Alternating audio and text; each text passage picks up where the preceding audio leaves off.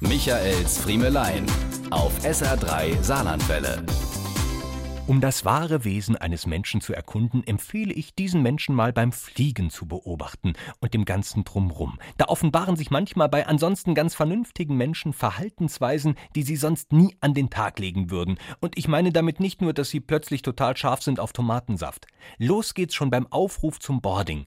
Ansonsten total entspannte Menschen tun da alles dafür, ganz weit vorne in der Schlange zu stehen.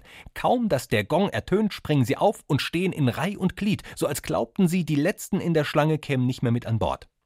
Wenn dann doch alle drin sind und die Maschine bereit ist zum Abheben, bittet die Stewardess in aller Regel um Aufmerksamkeit fürs Präsentieren der Sicherheitshinweise. Unter normalen Umständen müsste eine solche Aufforderung bewirken, dass Menschen aufblicken und nach vorne schauen. Im Flugzeug allerdings führt die Äußerung Darf ich Sie kurz um Ihre Aufmerksamkeit bitten dazu, dass schlagartig alle Köpfe nach unten gehen und betont routiniert weggehört wird.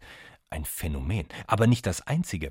Wird beim Landeanflug darum gebeten, die Sitze wieder aufrechtzustellen und von nun an nicht mehr zur Toilette zu gehen, führt dies dazu, dass genau in diesem Moment ein Passagier, der sich in den letzten Stunden kein einziges Mal bewegt hat, aufsteht, um aufs Klo zu gehen.